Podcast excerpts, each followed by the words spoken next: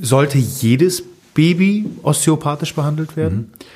Mhm. Äh, empfinde ich auch, dass äh, jedes Baby ein Check-up beim Osteopathen haben kann. Und zwar nicht mit der Prämisse, dass äh, jedes Baby behandelt werden muss. Genauso wie auch äh, der Arzt ja nicht sofort behandelt, sondern der untersucht. Der hat ja. erstmal seine Untersuchung. Äh, genau so sollte, ein, sollte ein Baby äh, einmal in osteopathische Hände und gecheckt werden. Wie ist, wie ist es zu diesem Zeitpunkt, wenn es da ist, auf der Welt? Get into the zone. Betrete deine gesunde Zone und erfahre alles, was du wissen musst, um deine persönliche Gesundheit bestmöglich verstehen und kontrollieren zu können. Wir haben fünf Kernbereiche identifiziert, die deine Gesundheit definieren und die du als einzigartiges Individuum kontrollieren kannst. Ernährung, Bewegung, Regeneration, Pflege, Geisteshaltung. Das übergreifende Ziel ist klar. Ein gesundes, glückliches und langes Leben.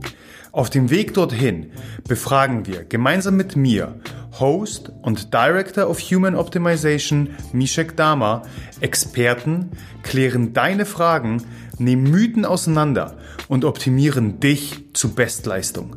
Welcome to the Zone. Let's get into the zone und heute geht es ganz im Sinne der Blue Zone ganzheitlich gesund zur Sache. Mein heutiger Gast ist Physiotherapeut, Master of Science in Osteopathie und ihm werden magische Hände nachgesagt. Sein Beitrag für ein gesünderes Deutschland geht dabei über die Tätigkeiten als praktizierender Therapeut hinaus. Seit vielen Jahren ist er als klinischer Dozent tätig und bildet den Nachwuchs aus. Dabei konnte ich witzigerweise bereits in Erfahrung bringen, dass er sich mit dieser Mission gar nicht nur auf Deutschland beschränkt, sondern auch als Dozent in meiner Heimat, nämlich Polen, tätig ist. Mit Leidenschaft und Empathie und natürlich nicht zu vergessen, seinem Partner Christian Selzle hat er die Praxis Hanse Vitalisten gegründet und arbeitet momentan an dem Aufbau eines eigenen Fortbildungsinstituts. Wie dieses aussehen soll und wie er das Thema Gesundheit tagtäglich holistisch angeht, im Umgang mit seinen Patienten, aber auch mit sich selbst, sagt er uns am besten selbst. Willkommen in der Blue Zone. Serdecznie witam, Alex Kana. Dzień dobry. Vielen Dank. Ja, unsere Muttersprachen sind ja nicht weit voneinander entfernt. Ne? Also zum Hintergrund, du kommst ja aus der Ukraine. Genau. Und Ukrainisch und Polnisch ist sehr, sehr ähnlich. Ja, das stimmt. Also wir könnten uns wahrscheinlich Polo-Ukrainisch. Ja, also wenn du Polnisch sprichst, würde ich das wahrscheinlich verstehen. Ja. Vieles.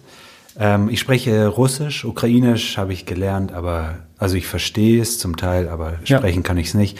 Aber Polnisch ist mir vom Klang und von der Assoziation der Sprache doch sehr nah. Dann kommen wir auch gleich zur wichtigsten Frage. Wie hat es dich äh, nach Polen verschlagen? Und unter anderem. Ja. Nach Polen hat mich das über die Dozententätigkeit verschlagen. Ähm, als klinischer Dozent für Viszerale, das ist ein Teil in der Osteopathie, wo man Organosteopathie be behandelt und beibringt, also wie man Organe behandelt, wie Organe im gesamten Körper mhm. vernetzt sind. Ähm, genau, kam irgendwann die Anfrage von der Schule, ob ich denn mir vorstellen könnte, in Polen Unterricht zu geben.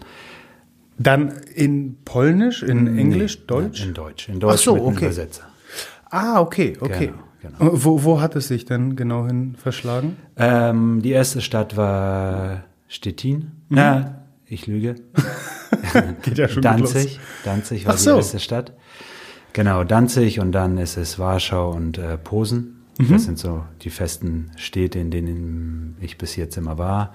Es hätte dieses Jahr oder letztes Jahr 2020 auch Krakau werden sollen im November, okay. aber leider durch. Da warst du noch nicht? Nee, leider noch Schade. Nicht. Ja. Also ich komme ja aus Gdynia, was ja gleich bei, bei Gdańsk, also Danzig ja. liegt.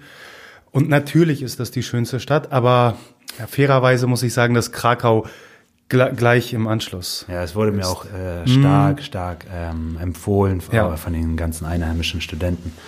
Aber ich denke mal, wenn äh, der Präsenzunterricht irgendwann wieder stattfindet, ähm, werden wir wieder Termine finden. Okay. Du hast ja Physiotherapie äh, nicht studiert, eine, eine Ausbildung zum Physiotherapeuten Genau. gemacht und im Anschluss den Osteopathen. Vielleicht für, ich, ich meine, die Begriffe als solche sind jedem bekannt. Trotzdem glaube ich, dass sehr viele Menschen, wenn du sie fragen würdest, was denn der Unterschied ist, beides sind ja manuelle Therapien, Richtig. würden die meisten Fragezeichen machen. Vielleicht kannst du erstmal den größten Unterschied ähm, klar machen und wie du letztendlich, weil du ja beides gelernt hast, in deine Behandlung integrierst. Ähm, der größte Unterschied ist äh, die Fülle der Anatomie, die man behandelt. Ähm, ganz grob die Physiotherapie, die klassische orthopädische Physiotherapie, in der ich früher gearbeitet habe, ist äh, begrenzt auf das muskuloskeletale System und die dazugehörigen Nerven. So, das ist erstmal das Grobe. Ähm, die Ursache steht in der Physiotherapie überhaupt nicht im Raum, sondern es steht immer das Symptom und das Symptomgebiet. Das ist das, äh, was behandelt wird. Ich habe Rücken. Genau. So klassisch. Du kommst mit Lendenwirbelsäulenbeschwerden. Du gehst auch nicht als erstes zum Physiotherapeut, sondern du musst erstmal immer zum Arzt gehen, der dann sagt, das ist eine Diagnose Aha. okay. Lumbalgie, weil der ne, äh, Schmerz im Rücken und äh, dann verschreibt er dir Physiotherapie. Okay. Und der Physiotherapeut ähm, arbeitet dann an deiner Lumbalgie. Da gibt es in der Physiotherapie weitere Fortbildungen mit manueller Therapie, wo man ein bisschen erweitert noch arbeitet, was ein sehr schönes Konzept ist. Der große Unterschied ist, dass Osteopathie dann weitergeht. Ähm, und zwar betrachtet man in der Osteopathie das, den Bewegungsapparat, das ist das parietale System. Dann kommt das viszerale System, das, was ich unterrichte unter anderem, äh, wo man alle Organe im Körper anatomisch kennenlernt, die Physiologie der Organe kennenlernt, die Biochemie, die hormonellen äh, Drüsen, wie äh, diese Strukturen versorgt werden mit Gefäßen, mit Nerven, wie die Information zurückfließt ähm, zum zentralen Nervensystem. Das heißt, man äh, beschäftigt sich in der Osteopathie noch mehr mit dem zentralen Nervensystem. Wie äh, ist die Informations, äh, wie ist der Informationsrückfluss an, äh, ja, wie kriegt das der Körper, das Gehirn überhaupt verschaltet?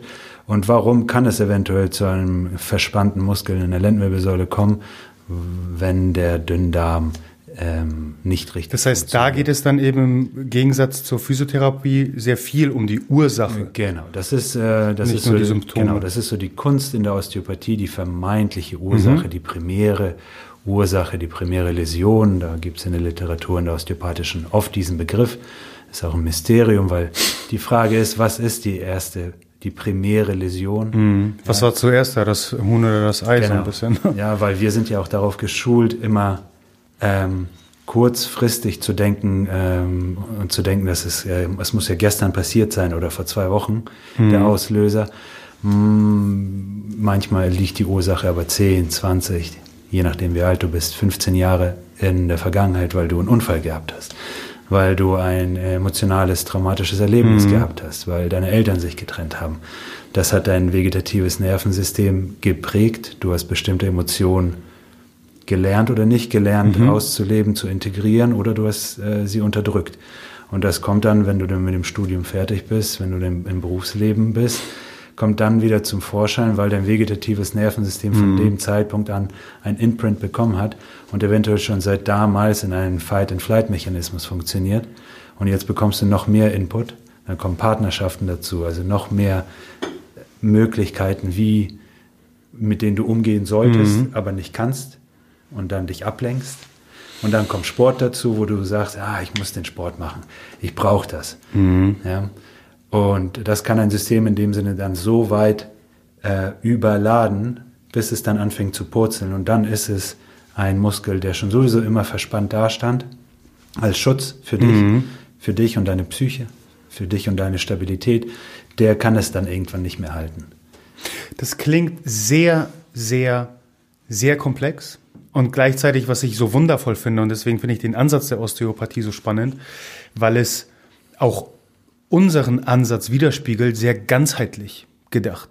Also ich habe immer Probleme damit gehabt, äh, sich nur auf das Symptom zu konzentrieren, äh, denn ich habe Rücken bedeutet nicht gleich, dass eben das Problem auch tatsächlich dort ähm, äh, vorliegt. Ja. Dementsprechend ist das äh, sehr schön, aber so wie du das gerade beschreibst, ist es ja nicht mit einer Behandlung getan, richtig? Das heißt, wie macht sich das in deiner Behandlung ähm, bemerkbar? Wie, wie sieht dieser Prozess aus? Sagen wir mal, jemand kommt zu dir mit, ich habe Rücken. Wie, wie gehst du vor? Hm. Der Prozess, im Endeffekt der Ablauf ist erstmal rein äußerlich immer der gleiche. Mhm. Ähm, es kommt immer auf, ähm, auf meine innere Einstellung auch an, wie ich heute drauf bin und wie ich emotional meine meine Dämonen, meine Geister behandelt habe oder nicht. Äh, Sagen viel, dir, die, sorry, dass ich unterbreche, aber werfen dir manchmal die Leute äh, esoterischen Wuwu-Kram vor? Äh, mir gar nicht. Weil alle, die mit mir oder äh, unter meinen Händen gearbeitet haben, wissen, dass äh, ich eine sehr intensive äh, Therapie geben kann. Mhm. Das hat nichts mit Handauflegen und äh, dann das Geld abkassieren zu tun. Mhm. Geld kassieren natürlich immer, äh, wie in jedem Geschäft. Klar. Aber äh, Osteopathie ist nicht nur Handauflegen, sondern da gibt, zur Osteopathie gehört eine Mannigfaltigkeit an Konzepten und dazu, zu diesen Konzepten, eine Mannigfaltigkeit an Techniken, mhm. wie man an Störfelder oder in, in osteopathischen Ausdruck eine, an Dysfunktion herantritt, ob es jetzt sehr invasive fasziale Techniken sind, die für den Patienten manchmal maximal schmerzhaft sind für den Moment. Kann ich bestätigen. Ja, Kenne ich. Kennst du. Jeder, der äh, mit Faszienrollen äh, und Faszienbällen arbeitet, der weiß, was es bedeutet, äh, wenn man Faszien triggert, wenn man Faszien behandelt, dass mhm. es nicht äh, unbedingt das erste Nein. Wohlfühlgefühl ist, sondern erst danach. Ähm, aber zu deiner Frage, ähm, wie der Patient äh, schon reinkommt, ähm, wie der Patient dich begrüßt, wie der Patient sitzt.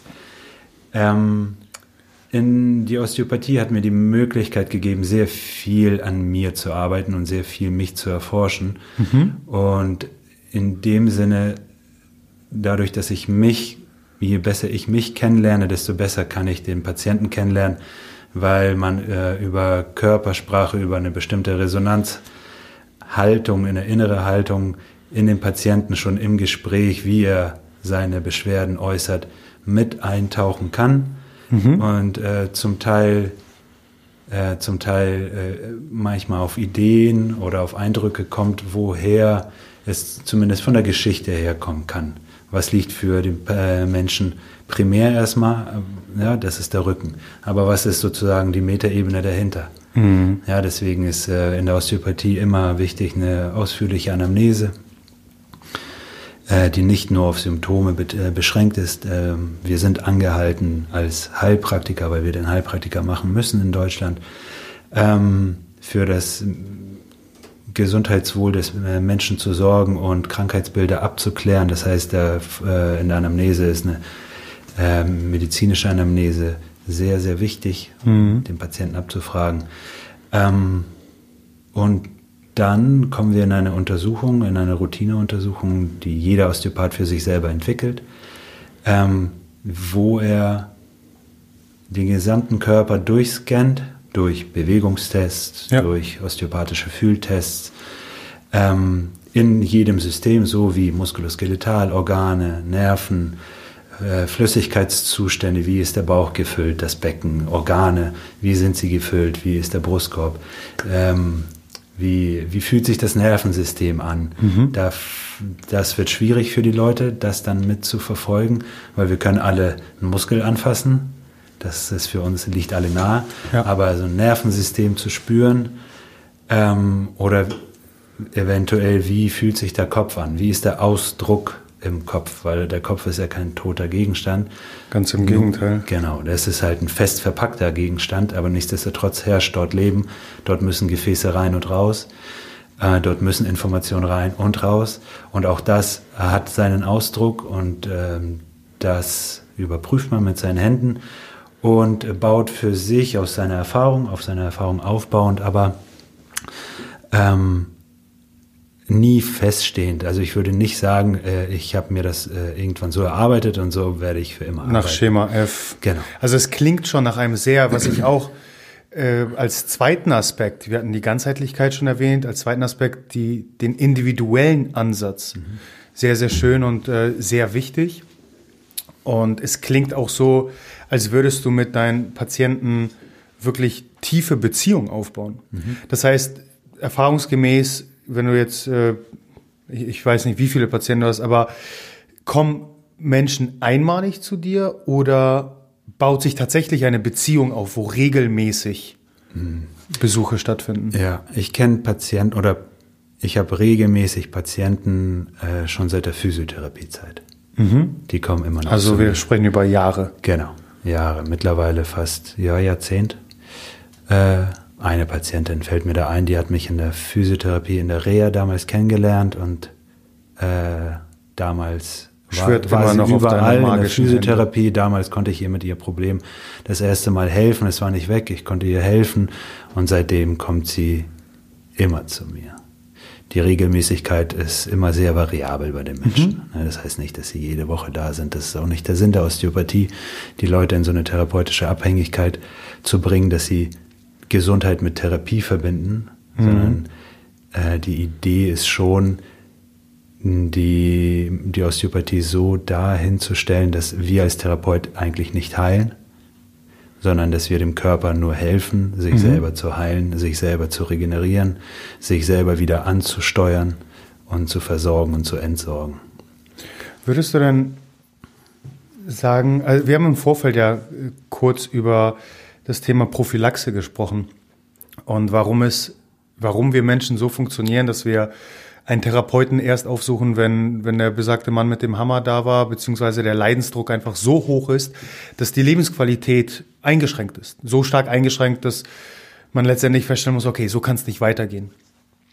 Im Zuge einer Prophylaxe, ähm, einer Optimierung, also ich muss nicht diesen Endzustand erreichen, wie, wie häufig sollte man denn eine Osteopathiebehandlung haben? Sollte jeder einen Osteopathen seines Vertrauens haben? Ähm, auf die letzte Frage ja, so wie jeder äh, seinen Friseur des Vertrauens hat. Mhm. So sollte, oder nicht nur Friseur, sondern äh, jeder hat äh, so seinen Lieblingspflege, äh, Körperpflege Menschen mhm. Äh, und Beruf, zu dem er oder sie immer wieder hingeht weil die Erfahrung da einfach gut ist und man das Vertrauen hat. So gehört auch der Osteopath, finde ich, für jeden dazu. Ähm, es ist für uns in der Gesellschaft völlig normal, dass eine Apotheke innerhalb von, ich weiß nicht, wie war das früher, aber 500 mm. Metern um, um dich Gefühlt herum überall. sein muss. Äh, das wurde in die Menschen äh, ja auch eingetrichtert, in Anführungszeichen, und das ist völlig normal. Ähm, aus meiner Sicht gehört die Osteopathie für die Begleitung der Menschen äh, im Leben dazu, vor allem weil wir uns das in unserer Gesellschaft relativ leisten können. Mhm. Über, das Finanzielle können wir nochmal sprechen, ob sich das wirklich jeder leisten kann. Aber auch da kann man Systeme schaffen, wo es theoretisch äh, gehen würde. Ähm, genau. Okay.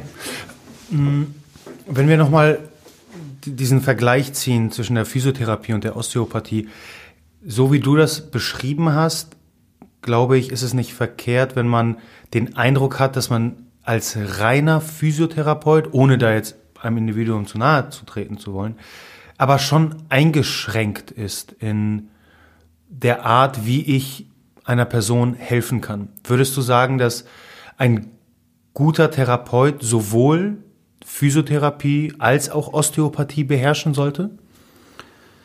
Ähm, meine Frau ist selber Physiotherapeutin Mhm. Und äh, Physiotherapie ist, äh, ist ein schöner Beruf.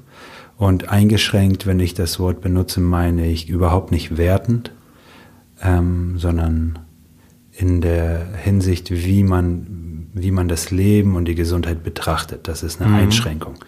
Das heißt, es hat nichts mit dem Individuum zu tun, sondern mit dem System, was man gelernt hat als Physiotherapeut. Ähm,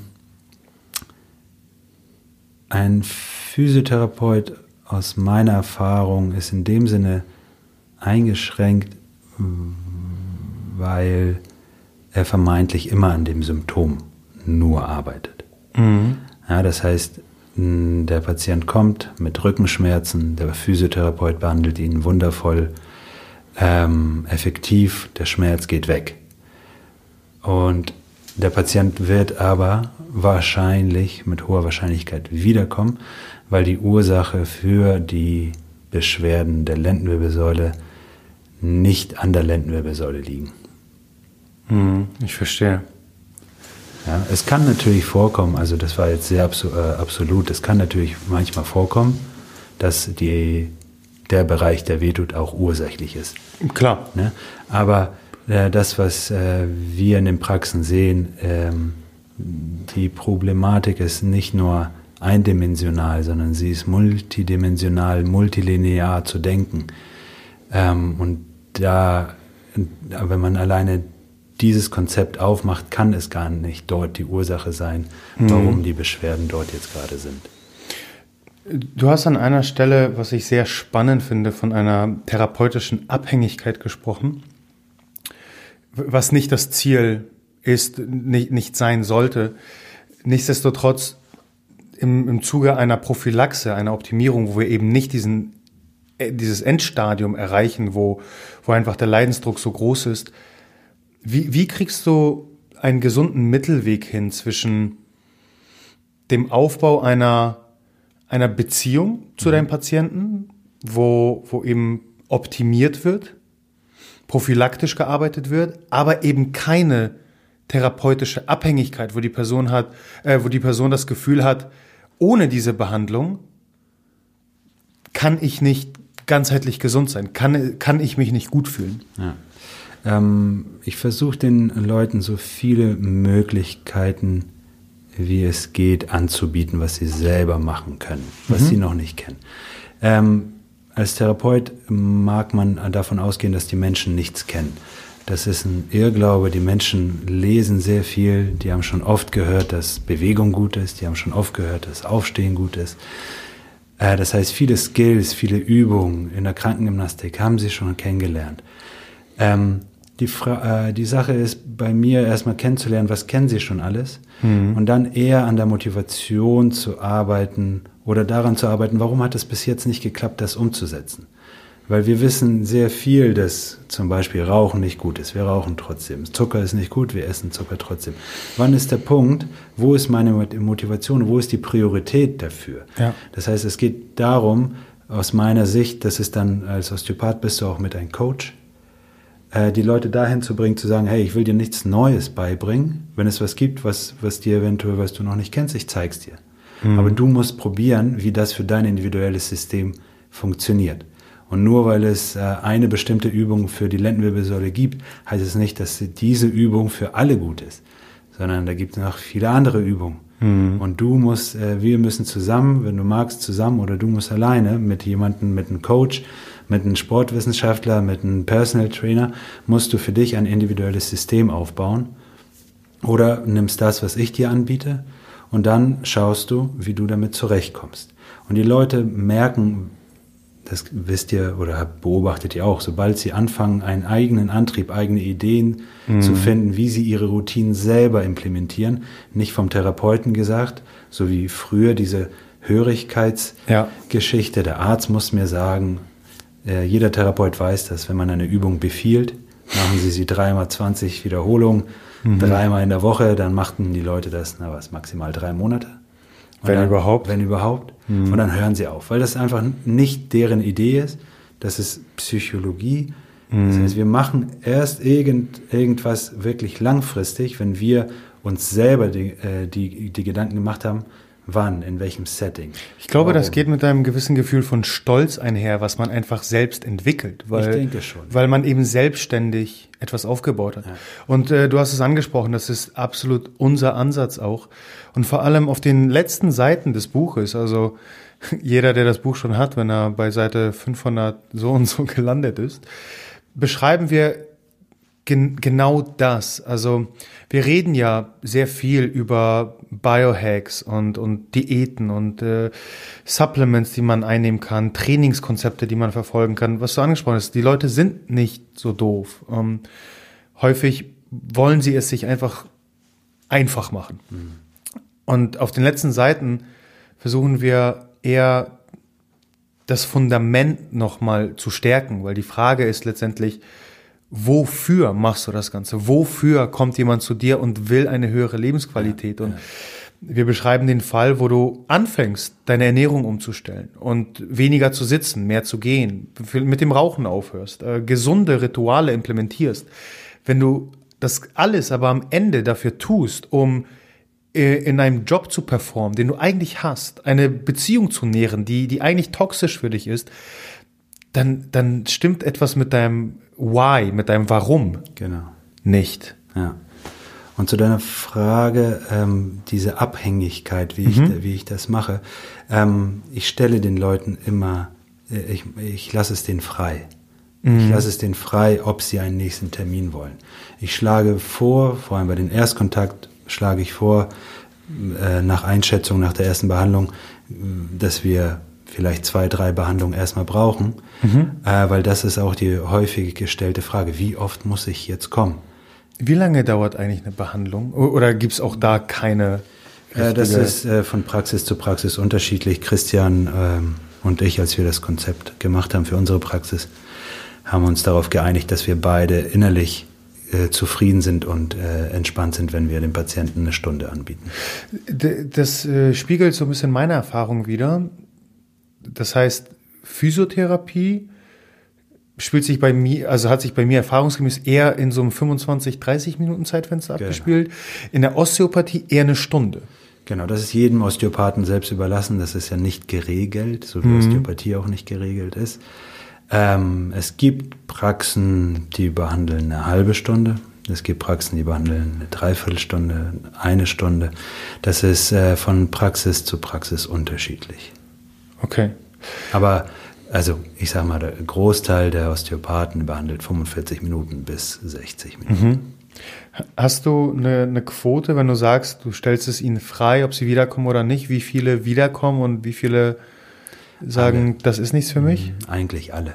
Weil ähm, wenn man dem Menschen die Freiheit gibt, selbst zu äh, entscheiden, vor allem auf die Erfahrung, die der Mensch in, in der ersten, zweiten Behandlung gemacht hat. Mhm. Äh, bis jetzt ist die Resonanz so, dass die alle wiederkommen, weil sie, weil dadurch wahrscheinlich ein Vertrauensverhältnis aufgebaut wurde oder wird, wenn man den Leuten nicht, nicht das Gefühl gibt, irgendwas verkaufen zu müssen. Mhm. Ja, weil natürlich wissen sie, wie viel das kostet. Ähm, ich kann da auch hingehen und sagen, oh, Sie brauchen jetzt aber auf jeden Fall zehn Behandlungen. Dann rattert es im Kopf und 10 mal 90 Euro sind 900 Euro. Äh, mhm. Ja, ähm, ist es notwendig, die, diese Barriere oder die, dieses Thema gleich mit schon in die Beziehung mit einzubringen? Oder sagen wir, okay, wir gucken erstmal die erste Behandlung. Ich muss mir erstmal einen, äh, überhaupt einen mhm. Eindruck schaffen, weil das kriegen wir auch oft zu hören, schon bei dem Erklären, was die Leute haben. Was meinen Sie, wie oft soll ich kommen? Mhm. Das weiß ich nicht. Ne, wenn man ehrlich ist, weiß man es nicht. Man weiß nicht, wie der Körper reagiert. Mit einem gesunden Maß an Selbstvertrauen, wie viel würdest du sagen, liegt an, an der Behandlung als solche, an der Osteopathie? Wie viel liegt an dir als Person?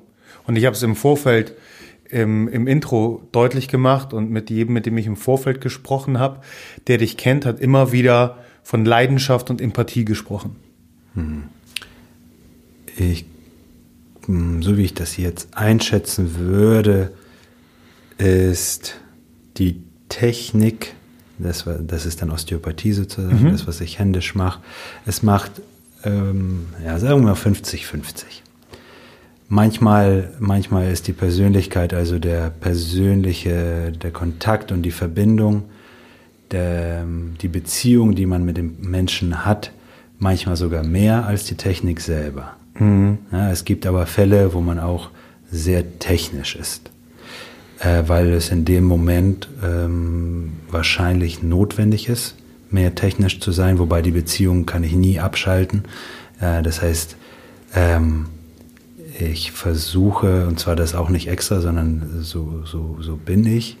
Ich versuche mir eigentlich treu zu bleiben zum Menschen, äh, eine Beziehung aufzubauen, weil mich der Mensch interessiert. Mhm. Und ich möchte das ist das, warum ich auch Osteopathie dann im Endeffekt studiert habe. Ich möchte verstehen, wie es dem Menschen geht und warum es ihm so geht. Ich mhm. möchte ihn wirklich kennenlernen bis ins Tiefste, dieses System Mensch, die Physiologie, die Anatomie, die Psychologie, wie das alles ineinander vernetzt ist und das in diesem individuellen Menschen, der seine Geschichte, Berufs-, Familien- und generationsübergreifend. Ich möchte ihn verstehen. Wie, wie hat das dazu geführt, dass wir jetzt uns hier getroffen haben? Spannender Weg. Also ich, ich kann das nur bestätigen und vor allem diese 50-50-Nummer. Ich, ich persönlich hätte es wahrscheinlich sehr ähnlich beantwortet. Eher aus einer Personal Trainer Coach mhm. Perspektive, wo es sich genauso wiedergespiegelt hat. Ich habe mich einfach irgendwann gefragt, hm, wie kann es sein? Und ich hatte einige Kollegen im, im Freundeskreis, im Bekanntenkreis, hervorragende Coaches, sofern es um, um die Skills, um das Wissen äh, ging, die aber einfach, und machen wir das mal an, an Coachings, also an Kunden fest, nicht performt haben. Mhm. Oder auch, äh, wenn sie Kunden hatten, nicht die Erfolge einfahren konnten, die, die sie wollten. Und das war für mich recht, recht schnell dann realisiert, der erste Punkt, wo ich festgestellt habe, wie viel wirklich an der Person als solche hängt. Und nicht nur die, die äh, Hardware, sondern auch die, die Software, die eben stimmen muss. Und in dem Falle eben die, die Soft Skills, die man als Mensch mitbringt. Ich glaube, dass äh, sehr vieles Natürliches mit uns schon von, von der Geburt mit reingegeben und von den Familien auch mit vermittelt, wie empathisch mhm. wir sozusagen zu dem Zeitpunkt sind, wo wir in die Berufe starten. Ähm, man kann Empathie lernen, das ist trainierbar. Einige Menschen kommen schon mit einer sehr, sehr hohen empathischen Leistung oder Fähigkeit auf die Welt und in den Familien wird das auch noch weiter gefördert, unbewusst. Man spricht ja auch von sozialer Intelligenz. Ne? Genau. Also Intelligenz. Emotionale ja, Intelligenz, ja. soziale Intelligenz. Genau. Ähm, und da würde ich das sofort unterschreiben. Wenn du nicht auf den Menschen eingehen kannst und seine Sprache mhm. oder ihre Sprache sprechen kannst, ihre Bedürfnisse nicht integrieren kannst in, in dein eigentlich, du hast ein Schema, was du geben willst. Sei es jetzt, wenn du ein Trainer bist. Du hast ja ein Programm. Mhm. Und das hat sich herausgestellt durch Studien, das ist sinnvoll, das ist wirkungsvoll. Aber wenn du den Menschen in dieses System nicht einbindest mit seinem Notwendigkeiten, was er oder sie wirklich braucht oder was sie nicht braucht, dann wirst du diese Menschen verlieren. Ja, absolut. Äh, ich beschreibe ähm, eine persönliche Erfahrung im Buch mehr oder weniger ausführlich, wo ich zu Beginn meiner Coaching-Zeit, wo ich dachte, dass jedes Problem mit dem entsprechenden Eiweißshake und der Hantel mhm. lösbar wäre. Ja. Äh, und wenn du mir zum damaligen Zeitpunkt gesagt hättest, du die todunglückliche Beziehung, in der deine Kundin ist, das ist der Grund, weswegen sie keine Fortschritte im Training macht, hätte ich vor paar Jahren mit den Augen gerollt und eben gesagt, du, dein Wuvu-Esoterik-Kram, mhm. behalt das mal für dich. Und äh, jetzt packen wir noch ein paar Kilos drauf. Mit der Zeit lernt man zum Glück dazu und äh, dann kommen eben all diese Facetten, die den Menschen im Ganzen ausmachen. Äh, bei dem Thema, du hast ja eine ganz klare Expertise als Osteopath, beziehungsweise als Physiotherapeut und Osteopath. Aber es ist sehr offensichtlich, dass die Ganzheitlichkeit und dann eben auf das Individuum runtergebrochen entscheidend ist. Das heißt, in deiner gesamten Behandlung, welche Rolle spielen all diese anderen Aspekte? Also wenn es dann um Ernährung geht, um, um Bewegung eher im, im Fitnessgedanken, leitest du dann an Kollegen weiter? Versuchst du im Gespräch zumindest auch Wissensbrocken mitzugeben? Wie, wie spiegelt sich das wieder? Genau, äh, Wissen versuche ich, so viel Wissen ich habe, so ja. viel Wissen ich authentisch, äh, äh, so viel Wissen ich erstmal selber verstehe, weil äh, vieles habe ich gelesen. Ich, äh, ich habe sehr viel gelesen. Mhm. Ich würde jetzt lügen, wenn ich sagen würde, ich habe 100 Prozent behalten. dann wäre ich ein fotografisches Gedächtnisgenie. Das habe ich nicht, aber alles Wissen, was ich habe und was ich äh, vertrete und äh, versuche ich den Menschen zu geben. Ich äh, kenne meine Grenzen und ähm, in verschiedenen Gebieten, also wenn es Ernährung ist, ich kann grob oder bis zu einem gewissen Punkt den Menschen über Ernährung bestimmte Informationen geben und äh, Vorschläge geben, was ausprobiert werden kann, weil mhm. äh, die Studien das und das aussagen. Wenn es äh, aber weiterführende, tiefgreifendere ähm, Information und dann auch wirklich einer Führung in, äh, in Ernährung bedarf, dann äh, empfehle ich weiter. Genauso auch, äh, wie ich im trainingstherapeutischen Bereich auch recht viel Erfahrung habe aus der Physiotherapie, mhm. selber aus dem Leistungssportbereich, selber aus äh, autodidaktischen Interesse mich schon sehr früh mit dem ganzen Core Performance, also als gerade äh, das nach Deutschland überhaupt Die kam. ganze Michael Boyle, Mark genau. Westegen Mark Westegen Zeit. war mein mhm. Einstieg damals. Ne? Das habe ich äh, in einer Nacht durchgelesen, mhm. gefühlt, gefühlt. Äh, durchgelesen, weil das hat für mich nochmal so eine ganz neue Welt als Physiotherapeut. Ja, ja das, das war damals so dieses ganze Functional Training. Genau. Das hat schon in der, in der auch in der Coaching-Szene massivst eingeschlagen. Ja. Genau, und äh, das, äh, die Sachen, die ich kennengelernt habe, vor allem die ich auch selber ausprobiert habe, versuche ich weiter zu vermitteln. Mhm. Ähm, und ähm, Yoga empfehle ich jedem Menschen zum okay. Beispiel. Yoga ist für mich das Kompletteste, was man für sich machen kann. Natürlich kannst du mit Yoga die Ausdauer, den Ausdauerbereich nicht bedienen, mhm. aber wenn es um Stabilität, Flexibilität, innere Wahrnehmung, Zwerchfellatmung, also Atmung allgemein mhm.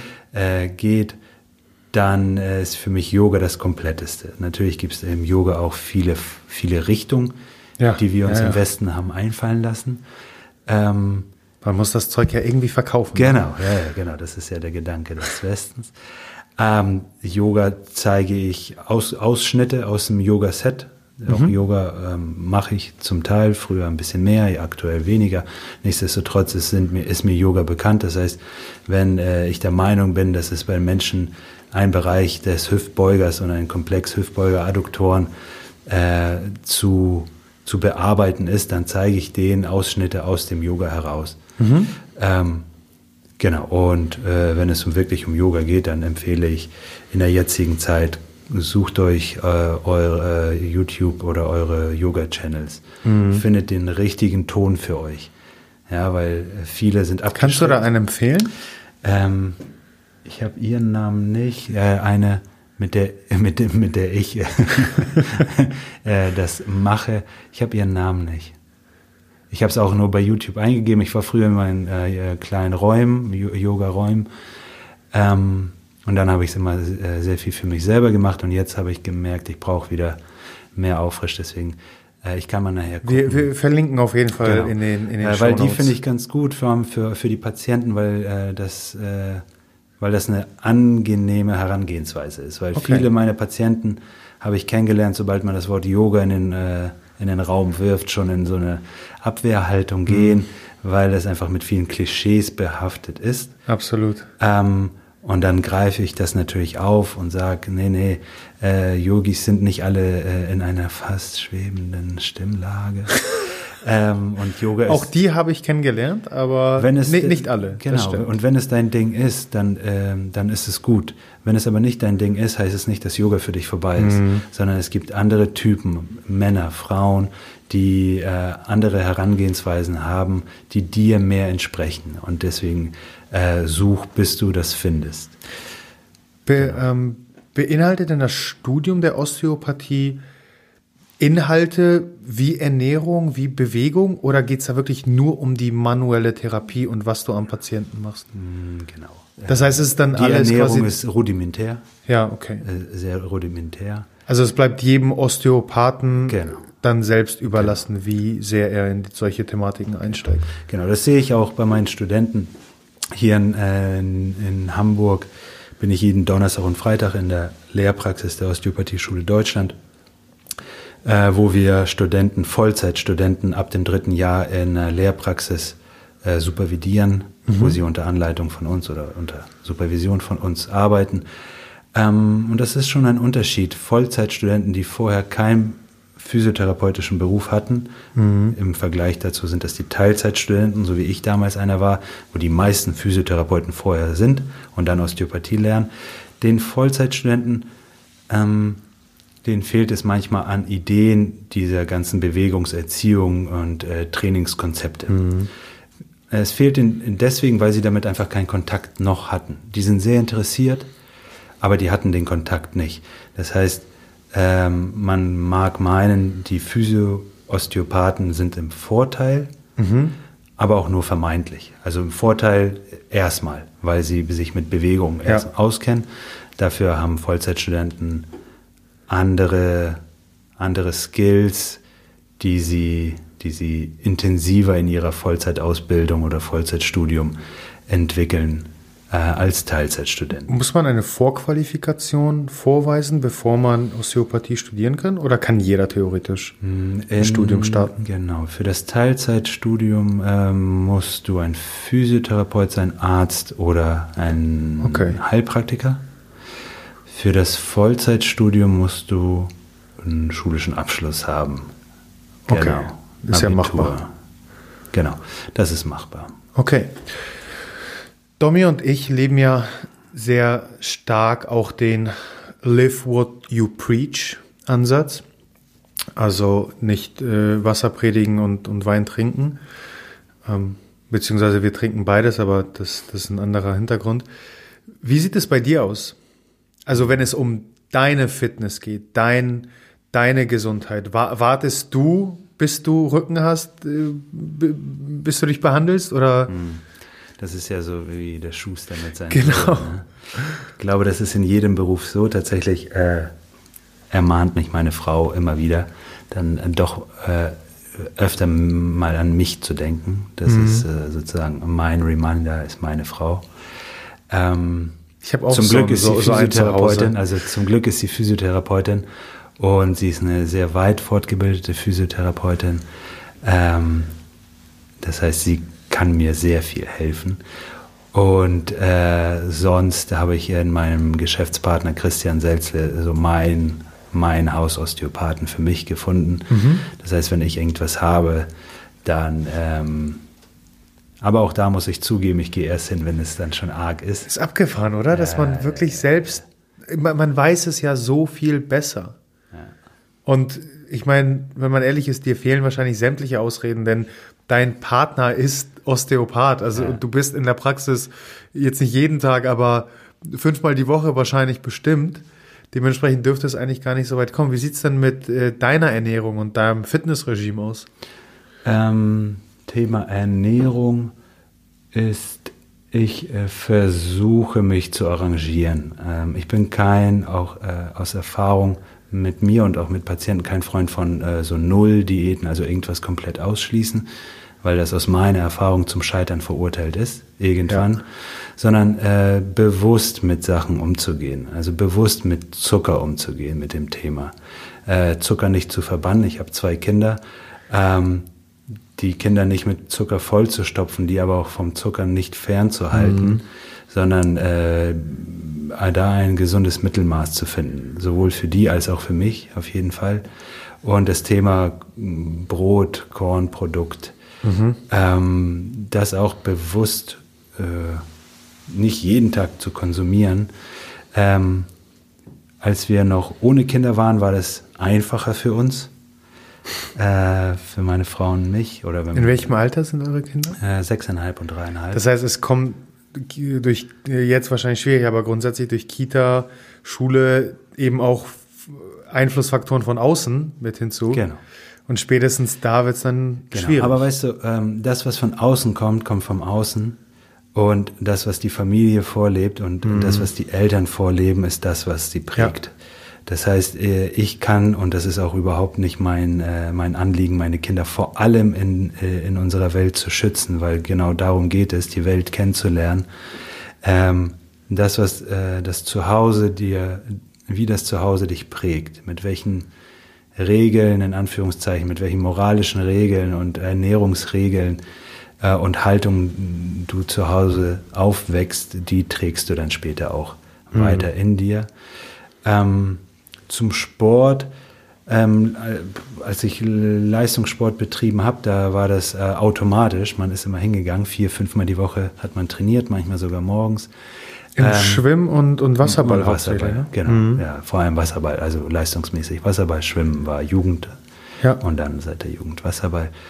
Ähm, nachdem ich mit Wasserball aktiv in der ersten Herren aufgehört habe, war das schon äh, so, so, ein, so ein Weg durch ein Davor Tal. hatte es eine gewisse Selbstverständlichkeit, einfach es hatte einen Volumen, ne? Automatismus, wie häufig genau. man es Sport gehörte gemacht zu hat. meinem Leben dazu. Das heißt, ich bin da auch schon in gewisser Art und Weise einmal durch so ein, so, ein, so ein Tal in mein Leben gegangen, was ich gar nicht kannte, also durch so einen Raum, weil für mich gab es halt immer diese, diese Seite ähm, in meinem Leben.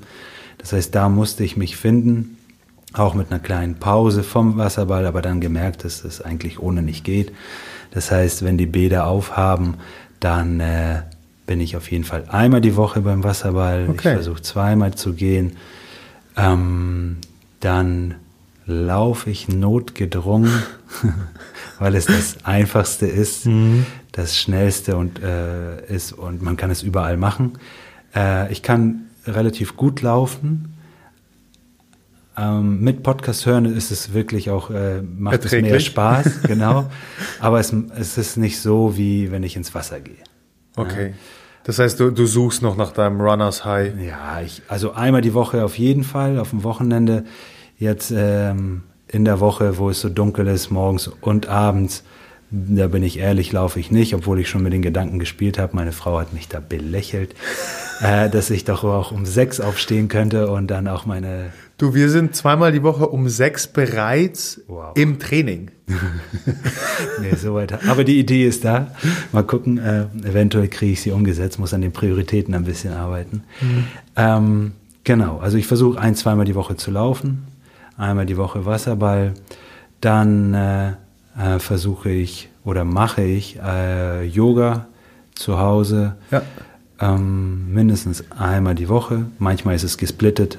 Ich kann auch Yoga machen, während meine Kinder äh, äh, um mich herum spielen, mit irgendwas beschäftigt sind.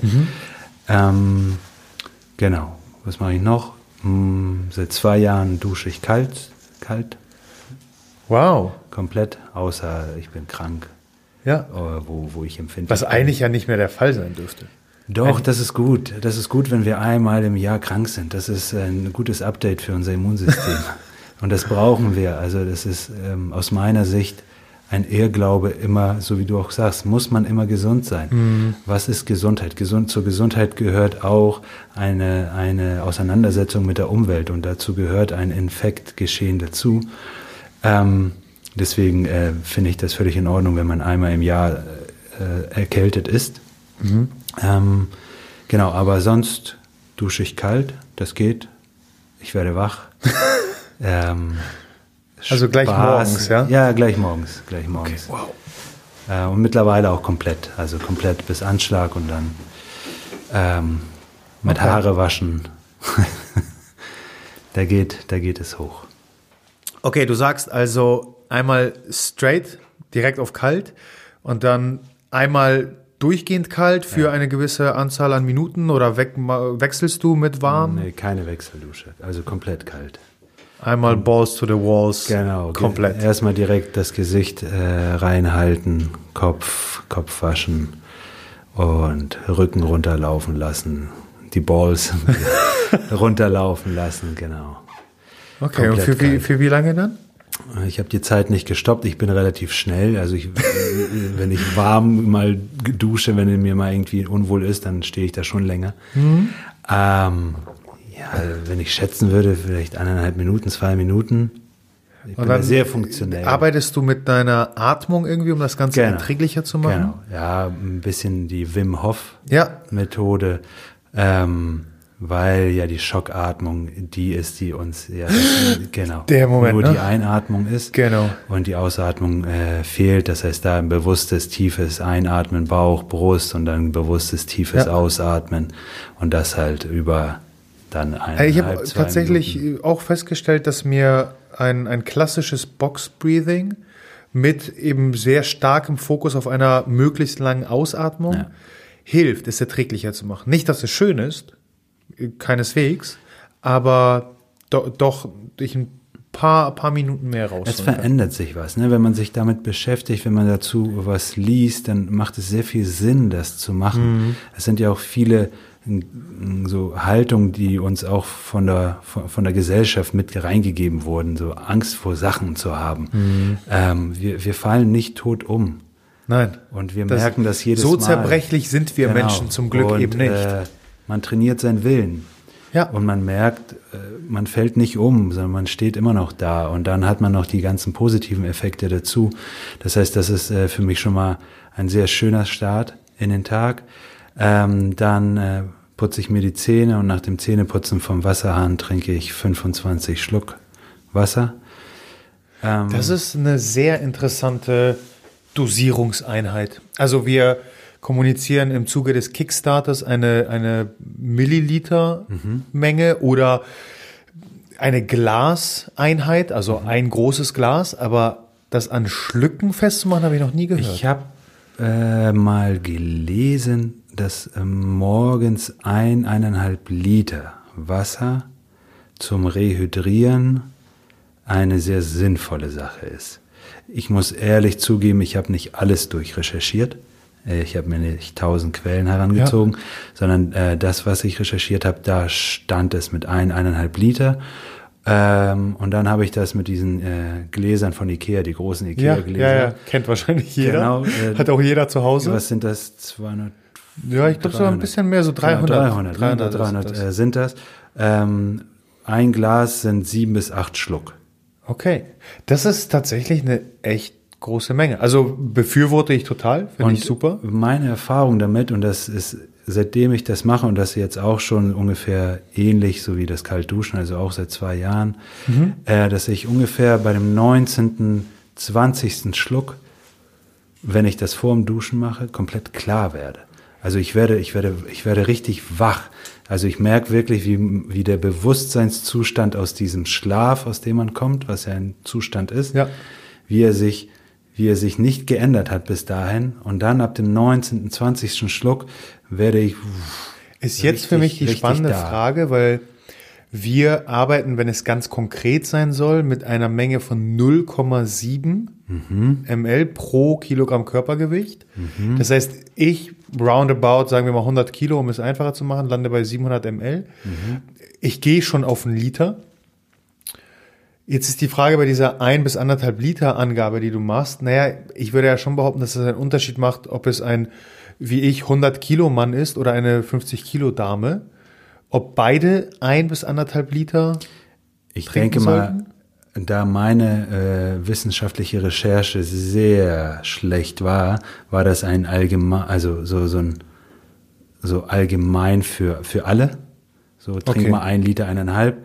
Ich glaube, eure Herangehensweise war mehr mit wissenschaftlicher Ja, Recherche. ja, äh, verbunden. eventuell, wobei du, also um das jetzt schon mal festzuhalten, ich werde ab morgen für zumindest eine Woche, wahrscheinlich sogar länger, wenn nicht den gesamten Monat, auf anderthalb Mal gehen. Probier mal. Ich bin sehr gespannt. Also danke für, Und den, achte mal, für den Input. oder versuch das mal auch so direkt nach dem Zähneputzen zu machen, also auch ohne kalt duschen. Also bei der Kickstarter ist ja bei mir grundsätzlich das Vorher. allererste Ja. Element. Und dann achte mal, achte mal auf deinen Bewusstseinszustand. Ja, ich also bin bei mir sehr, sehr beobachte ich und das ist echt Und ich, ganz cool. ich zähle mal, wie viele Schlücke ich dafür Ja. brauche. Mach mal. Sehr spannend. Wir haben vorhin, äh, oder du hast vorhin über deine Kinder auch gesprochen. Ja. Und im Vorfeld habe ich auch schon in Erfahrung bringen können, dass du auch Kinder behandelst mit der osteopathischen Behandlung. Behandelst du deine eigenen Kinder? Wie unterscheidet sich die Behandlung von Kindern im Vergleich zu Erwachsenen? Ähm, ich habe nach den fünf Jahren Osteopathiestudium noch zwei Jahre Kinderosteopathie gelernt, also ist dann nochmal eine Zusatzausbildung gewesen. Ähm, meine Kinder habe ich vermeintlich äh, seit der Geburt jeden Tag in der Hand gehabt ähm, und musste, musste mich ähm, musste mich wirklich zurücknehmen, nicht ständig irgendwas machen zu wollen. Oh wow, du sprichst mir aus der Seele. Entschuldige, dass ich dich unterbreche, aber das ist etwas, wo, also wir sind noch ohne Kinder mit Domi. Ich habe aber jetzt schon so viele Gedanken, was ich hinsichtlich einer optimalen Gesundheit alles mit denen machen möchte, dass ich aufpassen muss, dass das nicht zu Laborratten werden. Genau, genau.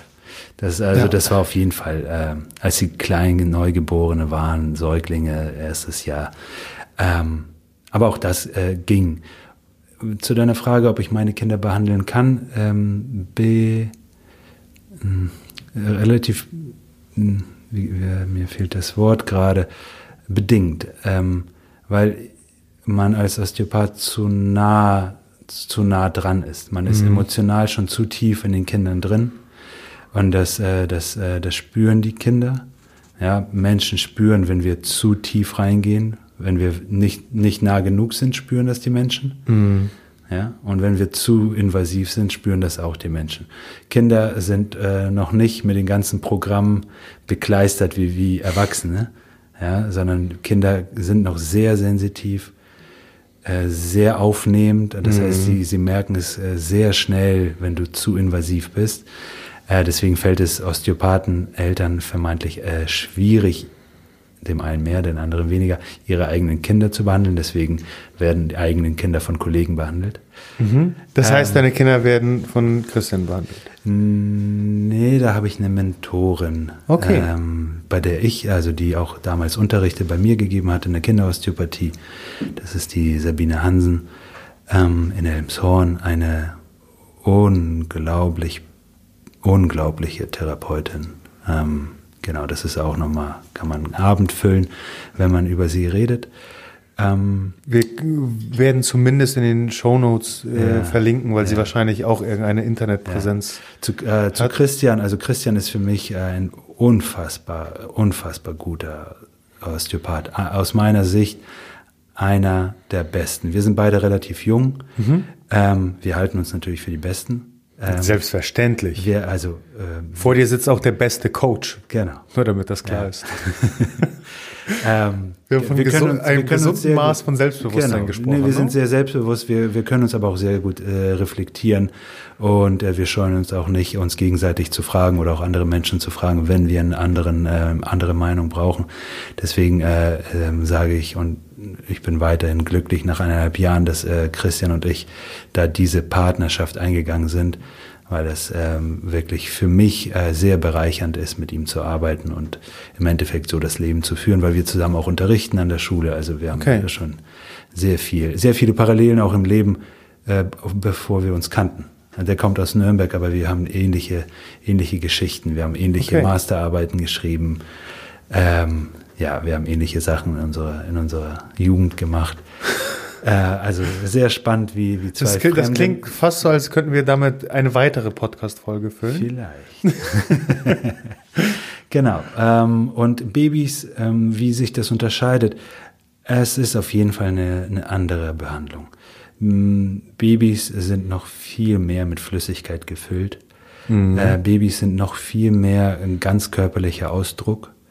Sie sind nicht mehr so, äh, noch nicht so fragmentiert, noch nicht so ähm, programmiert, wo was ist. Das heißt, wenn ein Baby was erlebt und wenn es ein kleines Lüftchen ist, was, was durch den Darm kriecht, und das ist das erste Mal oder die, erste, die ersten Erfahrungen, dann ist es der ganze Körper, der darauf reagiert. Und das äh, hört sich erstmal nach einer Katastrophe an. Ähm, Babybehandlungen sind ähm, Sie können lokal sein, sind eher mit einem globaleren Ansatz und mit, äh, mit weicheren Ebenen. Oder mhm. wenn man über Ebenen spricht, kann man über ganz grob über eine strukturelle Ebene sprechen. Stru zur strukturellen Ebene gehören alle Techniken, die, die, die manipulieren, die das mhm. Gewebe manipulieren. Ja, also fasziale Techniken manipulieren, also Chiropraktik, in den Bauch ähm, Organe mobilisieren, äh, irgendwas in Dehnung bringen. Das sind alles strukturelle Techniken. In der Osteopathie, da gibt es dann den Bereich der Biodynamik in der mhm. Osteopathie. Da gehen wir mehr ins Wu-Wu, vielleicht, wenn man das so von außen betrachten würde, wo wir dann auf fluidaler Ebene, auf einer ähm, Informationsebene mit dem Gewebe arbeiten. Da ist der, der Kontakt der Hand ein anderer, der Fokus äh, in der, äh, geht nicht mehr über Druck in den Körper, sondern ähm, der Kontakt geht über Fokussierung und über das Eintauchen, mhm. ein, ein, ein, ja, eine Vorstellung sozusagen, wie ich in den Körper, in die Schichten reingleite und da schaue, wie ich äh, Spannungen löse, damit Flüssigkeiten oder fließen können oder Nerven, die eher in einem Engpass sind, äh, komprimiert sind beim Baby, dass die frei werden. Das heißt, es sind eher weichere Techniken und äh, genau, ja, das einmal so. Ob es jetzt sinnvoll ist oder nicht, aber wir haben ja festgehalten, dass vor allem in der Erwachsenenwelt sehr viele Personen zu dir kommen, wo eben der Leidensdruck schon groß genug ist ähm, und dementsprechend äh, Linderung mh, hm, herrschen soll. Jetzt würde ich mal behaupten, dass Babys zum Glück noch nicht so viel Leidensdruck erlebt haben. Hm, das heißt, be bewegen wir uns da eher in diesem Bereich des Optimierens oder mir fällt es gerade schwer zu begreifen, was das Ziel, die Notwendigkeit, die Not ja, genau, danke, ja, die Notwendigkeit einer ja. Behandlung ist. Und vielleicht äh, gleich mit einer Folgefrage hinterher: Sollte jedes Baby osteopathisch behandelt werden? Mhm.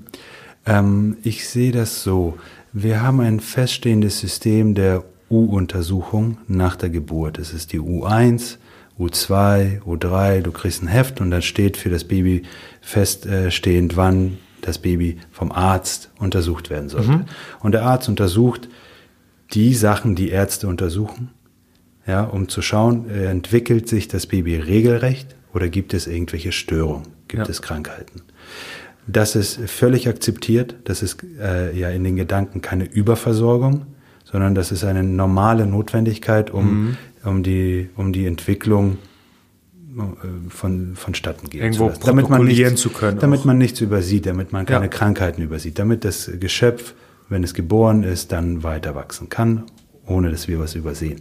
Genauso wichtig äh, empfinde ich auch, dass äh, jedes Baby ein Check-up beim Osteopathen haben kann.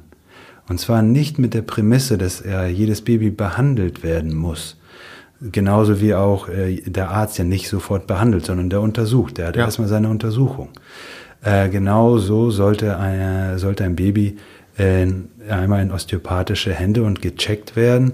Wie ist, wie ist es zu diesem Zeitpunkt, wenn es da ist, auf der Welt?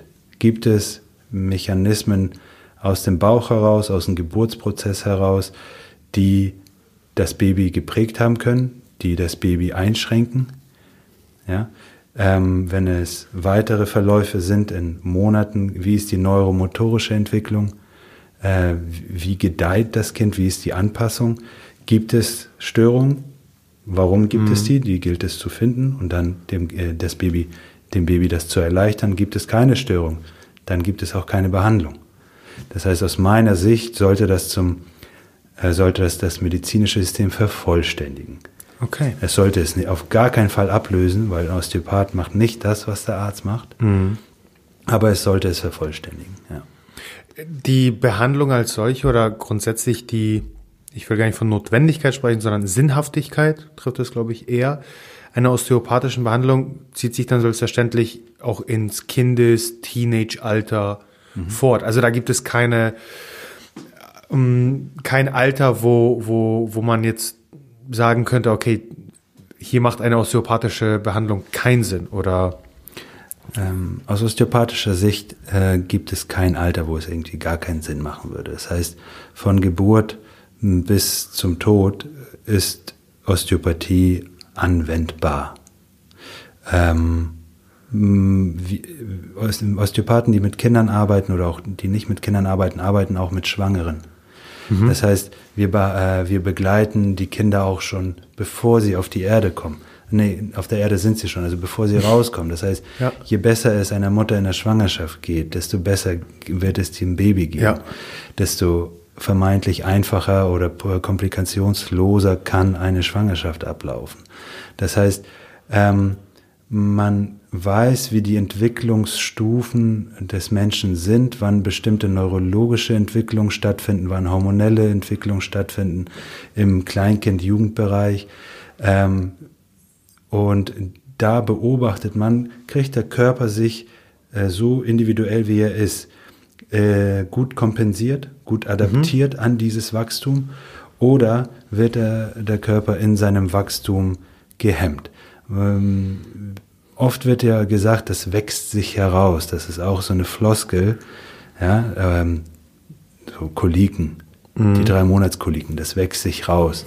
Keine Ahnung, ein Jugendlicher, ein Achtjähriger hat irgendwas, das wächst sich heraus. Nur weil irgendwas verschwindet, äh, das Symptom heißt es nicht, dass die eigentliche Ursache ja.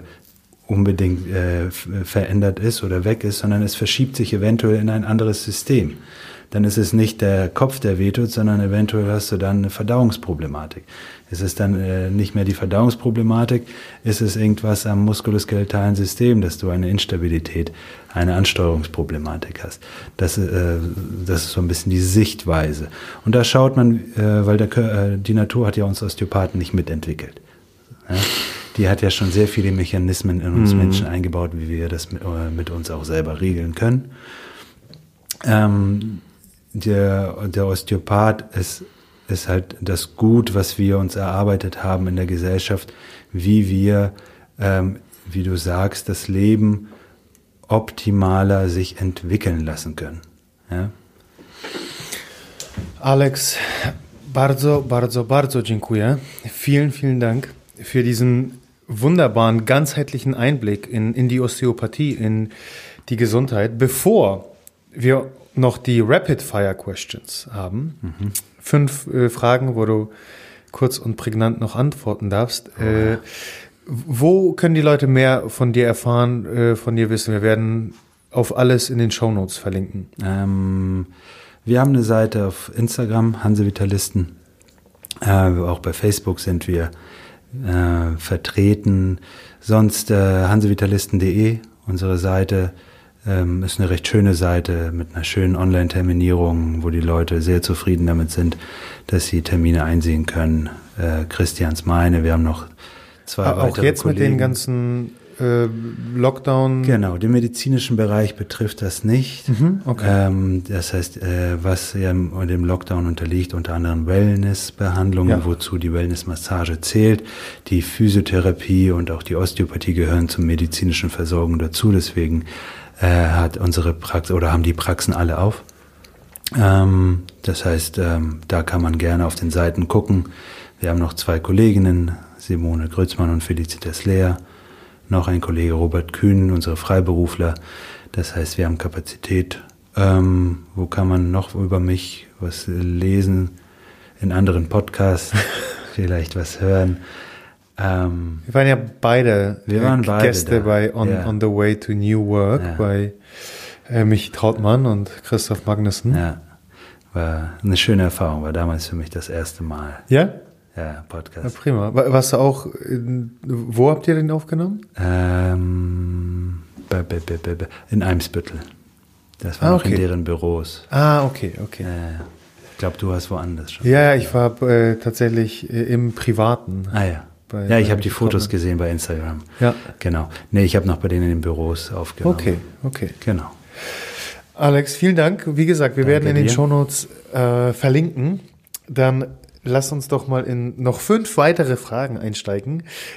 Nummer eins. Welches Buch, Podcast oder Person sollte man lesen, hören oder folgen?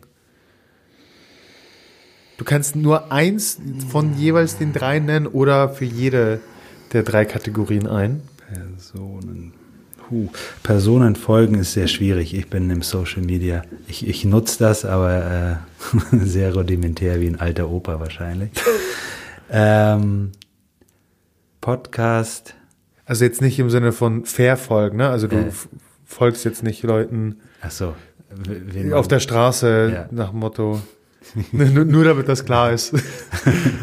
nee, also Podcast, die ich gerne höre, ähm, was mein Gemüt erfreut, ist äh, fest und flauschig. Ähm, und äh, von meinem äh, guten Freund Andreas Loff, das Ziel ist im Weg, kann mhm. ich jedem sehr ans Herz legen. Sehr schöne individuelle Geschichten von Promis, auch Nicht-Promis, die sehr bereichernd sind, für einen selber auch, wenn man die kennenlernt. Ähm, Bücher sind sehr schwer. Rapid äh, Answer ist nichts. Ähm, ich lese sehr viel Fachbücher, sehr okay. viele Fachbücher äh, zur Osteopathie und dann auch von der Osteopathie ein bisschen abweichen, äh, also äh, ein bisschen drumherum. Ähm, ich glaube, ich habe das auch im anderen Podcast gesagt. Ein Buch, äh, ein Science Fiction äh, was ich jedem empfehle, der Science Fiction mag, ist von Dan Simmons, äh, die Hyperion-Gesänge und ähm, Endymion. Okay, wow, da bin ich komplett raus. Genau, das ist so, das, alles andere wäre Fachbücher, ähm, die wahrscheinlich jetzt Wir zu werden nerdig auch, wären. a- a- auch zur Science Fiction verlinken. Ja, das, äh, das ist äh, sehr, sehr schön gesellschaftskritisch, wie viele Science-Fiction-Romane, äh, aber die abgefahrenste Geschichte, die ich jemals gehört habe. Je- jetzt äh, hast du Wirklich. mich gecatcht. Ja, Okay. kann ich sehr empfehlen. Dann polnischer oder ukrainischer Barszcz. Ähm, da ich jetzt, ich kenne nur den ukrainischen Borsch. Ach, echt? Ha- Hast du nie Polnisch, das Vergnügen gehabt, irgendwie, nee, wenn du mal in du Polen mich mal warst? einladen. Okay. Äh, meine Mutter kocht äh, immer noch Bo äh, Borsch. Äh, sie äh, lebt auch hier in Hamburg. Mit, also meine Eltern leben hier.